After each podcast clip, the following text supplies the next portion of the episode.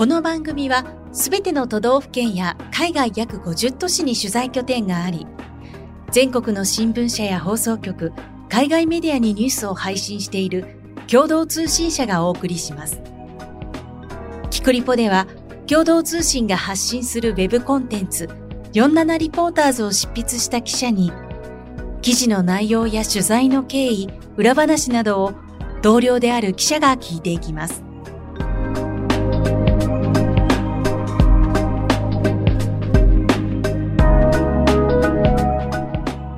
本日のナビゲーターはデジタルコンテンツ部の中野です。今回は企業の育児休暇、特に男性の育休についての話題です。取材をした経済部の小鹿喜恵記者に話を聞きます。小鹿さん、よろしくお願いいたします。よろしくお願いします。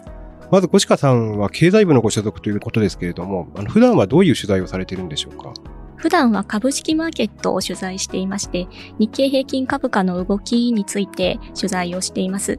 日経平均株価と言いますと、今日2月27日ですけれども、あの最近はバブル後の最高値を更新したりとか、すごい話題が多いですよね。そうなんです。日経平均株価かなり今上昇をしていまして、34年ぶりの高値をつけたところです。そうすると、毎日その上昇していくので、記者の仕事としてもかなりこう、忙しくなるんですか？そうですね。気が抜けない日々が続いていまして、なかなか普段東京証券取引所の中で取材をしているんですけれども、株価の動きから目を離せないというところと、あと証券会社のアナリストとかですね、ストラテジストの方々に今後どういうふうな動きをするのかとかですね、なぜ今この動きをしているのかというような取材を毎日しています。デジタルの数字がですね、こう、ずっとこう、上がっていったり、こう、下がっていったりっていうのを、まあ、テレビで見たりするわけですけれども、そういうのを逐次チェックするというか、ずっとこう見て、チェックしたりしてるんですか？その通りです。あれは、あの、企業の株価の集合体っていうのが指数ですので、それとは別に企業の株価、個別の動きというのも、逐次見ています。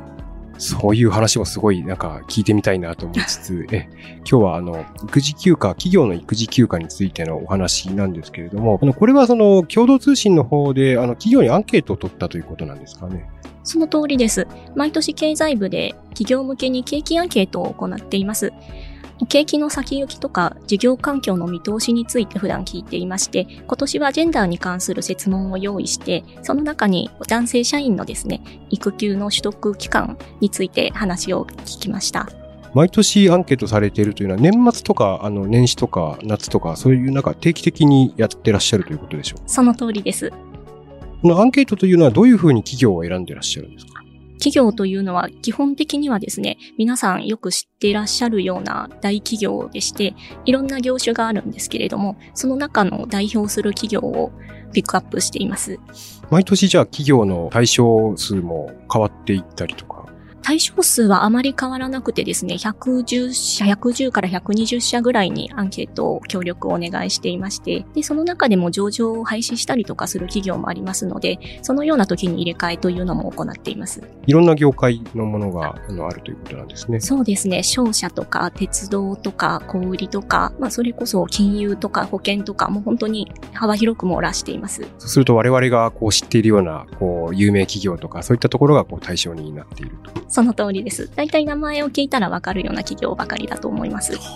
今回アンケート調査の結果、どういうことが分かったんでしょうか？はい、その結果ですね、男性の育休の取得期間についてなんですけれども、一番多かった割合が5割近くが1ヶ月以上3ヶ月未満取得をしているということが分かりました。そしてですね、同時に女性の育休の取得期間というのも聞いているんですけれども、それの一番多かったのがですね、12ヶ月以上18ヶ月未満ということで、その結果からわかることというのは、まあ、未だに女性の方が多く育児を担っているということでした。傾向としてはその取得率ではまあ高い方なんだけれども、男性の方が取得の期間が短い傾向にあるということですかね。その通りです。で特にですね、男性の育休の取得率の開示が昨年の春に義務化されまして、その中でですね、取得率は80%、90%、100%であるというようなですね、高水準の数字を公表している企業が結構多かったんですけれども、じゃあ実際に中身はどうなんだろうかと、取得期間で見た時にどうなのかというところを知りたかったというのが今回のアンケートの趣旨です。取得期間のですね、短い長いで、その子育てをとかそのま家事労働を主に担うのが女性であるっていうところが、どういうふうに読み取れるんでしょうか？そうですね。実際にあの、母乳で育てたりとかする必要もある人も多いでしょうし、そういった意味で女性の方が多くなるというのは、まあ、そこまで問題視する必要はないというような意見も指揮者の方からはありまして、それはその通りだと思います。ただですね、女性の取得期間がですね、1年以上の長期間にわたる傾向があるということでですね、実際に仕事をしている女性が多いという中で、これだけブランクが空くということに対して企業の方でも課題を感じているということでですね、ここがあの男性の育休期間がもっと増えたりとかですね、育児とか家事への参画が増えることで女性の負担が減ってもっとキャリアアップに進みやすくなるのではないかというふうに言われています。まあ男性の方が先に復帰されてですね、この分同じようにこう子供を育てる役割になっていながら、こう女性の方がやっぱり負担が多くなっているっていうのがその期間から読み取れるということなんですね。はい、そうです。どの企業も男性の方が短い傾向があるというふうに読み取れました？それはその通りで、女性の方が短いという企業というのは見当たりませんでした。それはやっぱりどういうところに原因があると思われるそれの背景について企業にですね、あの取材をしたところですね、あの性別役割分担意識というようなですね、回答が結構ありました。これどういった意識かと言いますと、この性別によって役割を固定化してしまうと言いますか、男性は仕事をするんであると。で、女性の方が育児家事を担うんであると。そういった意識というのが家庭内で女性の方が長く休んで家庭の方に専念をした結果ですね、夫婦の中でそういった意識が根付いてしまうと。そういったことがあの背景にあるのではないかというふうに企業の方の取材で出てきました。こう男性の方がこう社会に出るんだっていうところがまだこう根強く残っているっていうことが分かったというところですかね。はい、その通りです。今回は自由記述でですね、各企業にですね、あのコメントをもらっていたりもしているんですけれども、その中で一番多く出てきたキーワードというのがこの性別役割分担意識、そしてこれを変えていく必要があるのではないかというコメントでした。今回のアンケートも取材をされた中で、役割分担意識を例えば克服しようですとか、うん、そういったその企業の取り組みとかっていうのは出会ったりはされました？まず、男性の育休をできるだけたくさん取りましょうと、そういうような改革っていうもの自体も、この意識を変えることにつながるのではないかというふうに感じました。で、例えばですね、今回アンケートの対象企業ではないんですけれども、話を聞かせてもらったグリコという企業があります。これあの、今回指揮者にですね、取材をする中で、こういう取り組みをしている企業があるよということで教えてもらって取材をしたんですけれども、こちら男性のですね、管理職がですね、1日保育所に行って、子供と1日触れ合うと。で、子供と一緒に過ごすっていうのはどういうことなのかっていうことからですね、まあ自分の社員、子供がいる社員だったらどうなんだろうかとかですね、そういったところに思いを馳せるというような取り組みをしている企業もありまして、まあ男性も育児してもいいですし、それが普通なんであるというような意識を、まずは全社的に広めていこうというようなグリコのような企業もありました。その企業さんの取り組みに任されているというか、社会全体としてなっているようには、なんとなく私は見えていなくて、で、例えば育休を取るじゃないですか。はい。ただその、まあ、育児をするんだとか、家事をするんだとか、その男性側にそういった基本的な意識がなかった場合に、その育休を取ったから、それがじゃあ家庭の中で効果的に働いてるのかっていうのは、やっぱりと家によるんじゃないかなっていう印象を受けたんですよね。あ、もう、おっしゃる通りですね。実際にあの、取るだけ育休というような言葉も出てきていますし、実際に育休を取っても、なかなか育児とかですね、家事できないという男性もいますので、日本航空への取材ではですね、こういったことにならないようにですね、いかに楽に家事をするかっていうようなことを教えるようなセミナーを自社の社員向けに開催しているというようなこともありました。日本航空ってあの JAL あ、そうです、JAL です。楽に家事をするかですね。そうですね。男性はやっぱり家事に慣れてない方とかっていうのは、家事って大変なんじゃないかとか、めんどくさいんじゃないかとか、そういう心理的なハードルがあってなんとなく手が出ないとか、そういったところなんでしょうかね。そうですね。まあ、そもそもやり方がわからないとかですね、あるかと思いますので、そのノウハウについて教えるというのがこのセミナーの意義であるということなんですけれども、JAL さんのですね、広報の方が言うにはですね、どちらか一方がやるのではなくて、シェアをしましょうと。で、そういったことで夫婦の絆を深めて、育休中を充実した時間を過ごしてほしいというのが、この取り組みの狙いだということでした。まあ確かに、自分の身を顧みても、ちょっとここではコメントは控えますけれども、確かに、そうですね、JAL さんの取り組み、なんか効果的なような気が します。取るだけ育児っていうのは、どの会社でもこう課題になってるような、こう一般的な課題だと認識されてます一般的な課題だと思います。ただ、どれぐらいがそうなのかっていうようなですね、数量的なデータっていうのは出ていなくてですね、おそらくこういった言葉が出てきた背景として、子育ての経験のある女性社員とかですね、女性の方への、ま、印象として、自分の夫が育休取った時どうでしたかっていうようなところから、結局取ったけど、あんまり意味ありませんでしたみたいな、そういうところから出てきているような考え方と思います。まあ、取得率が上がったらいいのかっていう話じゃないんだなっていうのはすごい今話を聞いて分かりました。それだけ育児の家事労働に親しんでもらう取り組み以外で何か企業さんの取り組みっていうのは何かあるんでしょうか？そういう意味では、先ほどもお伝えしたグリコなんですけれども、子供向けのお菓子とかですね、もともと販売している会社でして、今、液体ミルクの販売もしているんですけれども、こちらの企業がやっているのが、企業向けのですね、出張無料講座なんですが、赤ちゃんのですね、ミルクの作り方とかですね、おむつの買い方とかですね、実践的な内容を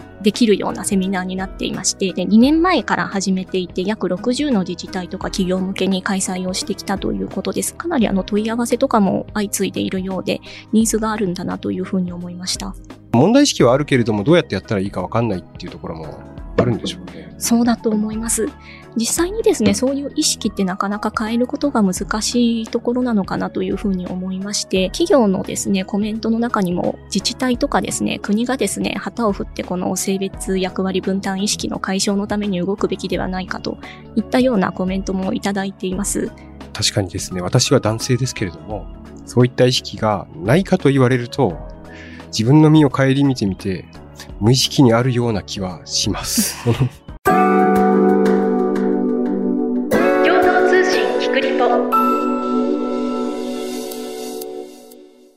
記者の業界ってどう感じます？復帰が早いなとか、その他の業界と比べて。どうでしょう？共同通信の社内で考えた時なんですけれども、弊社は結構希望した通りに取れている人が多いのかなという印象はあります。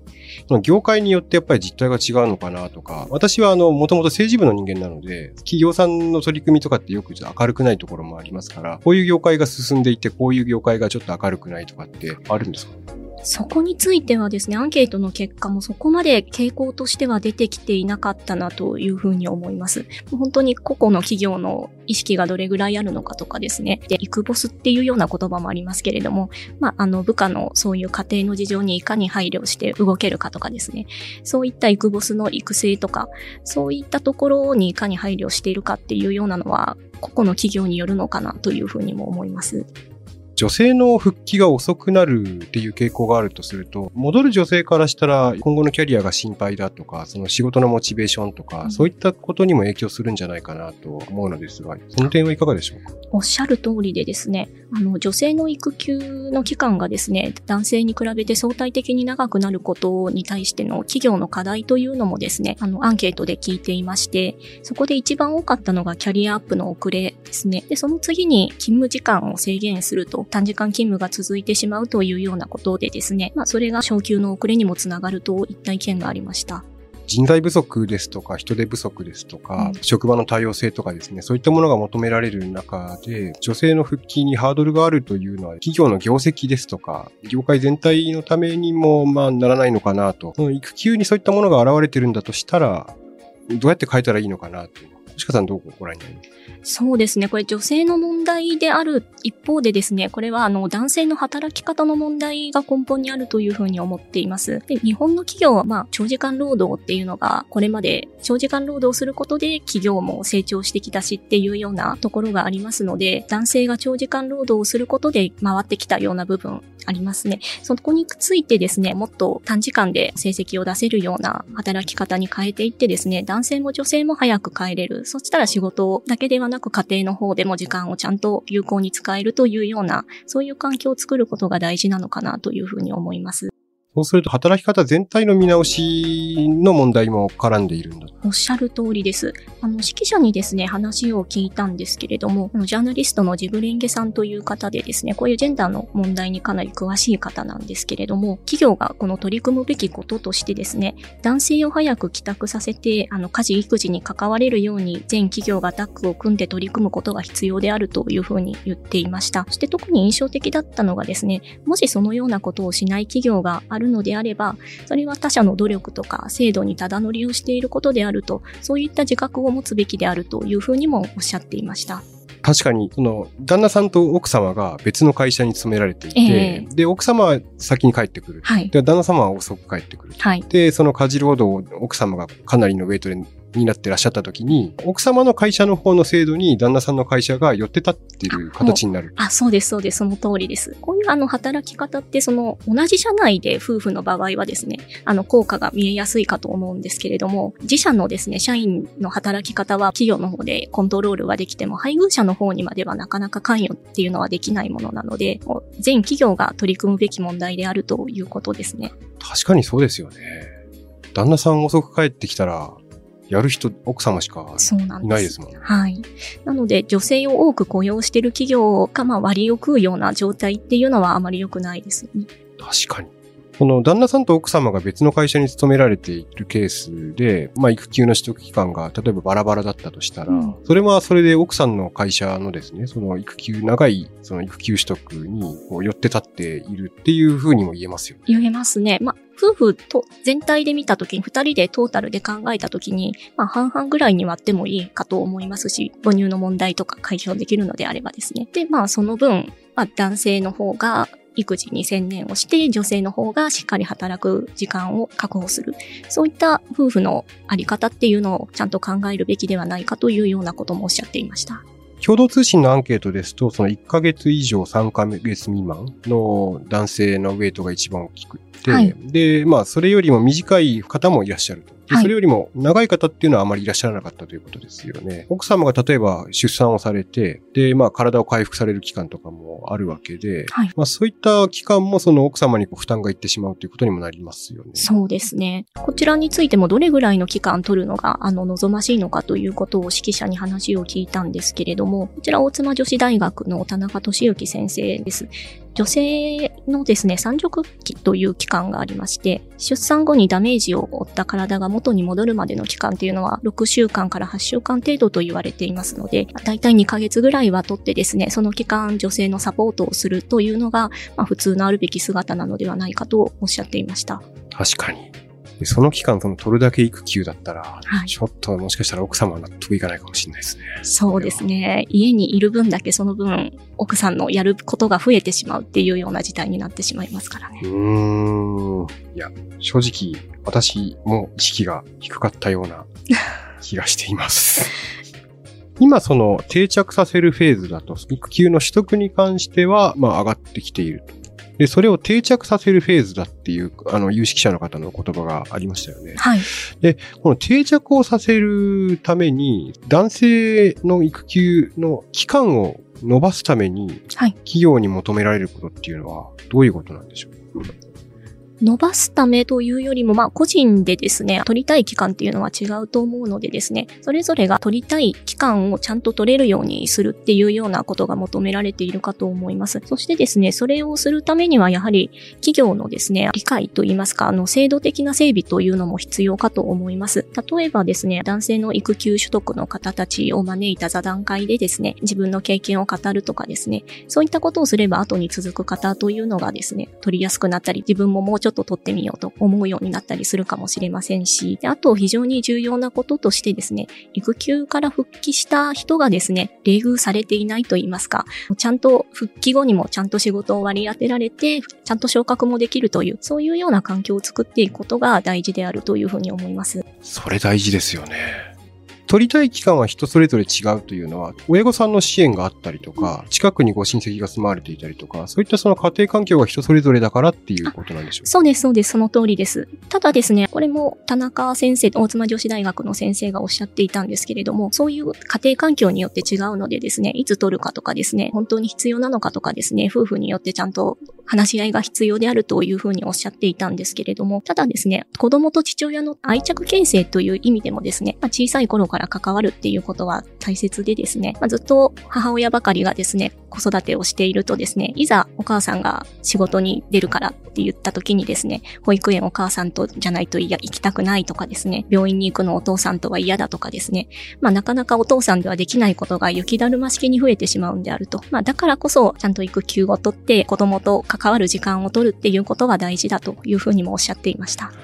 なるほど。ちょっと話戻りますけど、企業に普及を取得されて戻られた時のその女性のまあキャリアとかをきちんと保障するといいますか、まああの安心感を持ってもらうというのは非常に大事だなと思いつつ、1年とかブランクがあってですね、はい、こう、これまでと同じようなところにこう受け入れるんですとか、はい、いろんな形があると思うんですよね。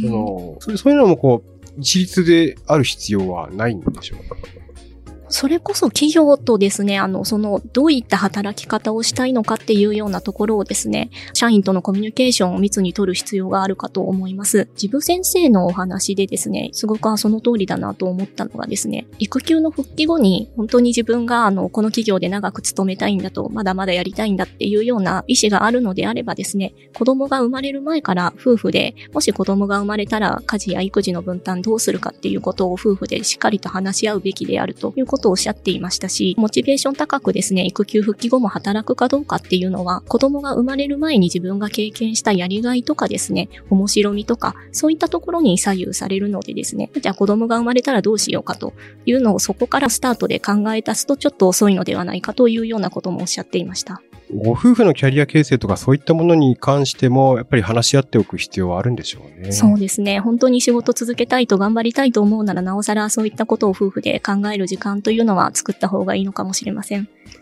ありがとうございます。大変勉強になりました。こちらこそありがとうございます。残念ながらそろそろお時間です。キクリッポへのリクエストや感想は、番組の概要欄にあるフォームからお寄せいただくか、ハッシュタグキクリポをつけてぜひポストしてください。ひくりぽ公式インスタグラムでは更新情報をお届けしています。こちらのフォローや書き込みもお待ちしています。ポッドキャストをお聞きいただく Apple、Spotify、Google、Amazon Music など各種アプリでの番組のフォローをぜひお願いします。YouTube でも配信しています。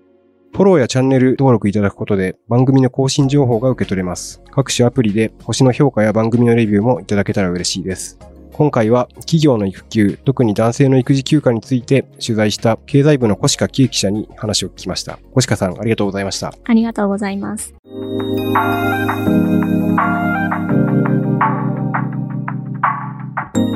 いかがだったでしょうか？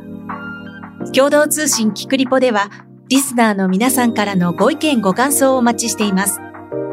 番組の概要欄にあるメッセージフォームからお寄せください。ハッシュタグ、キクリポをつけたつぶやきや、キクリポ公式インスタグラムへのメッセージも大歓迎です。番組やインスタグラムのフォローもぜひお願いします。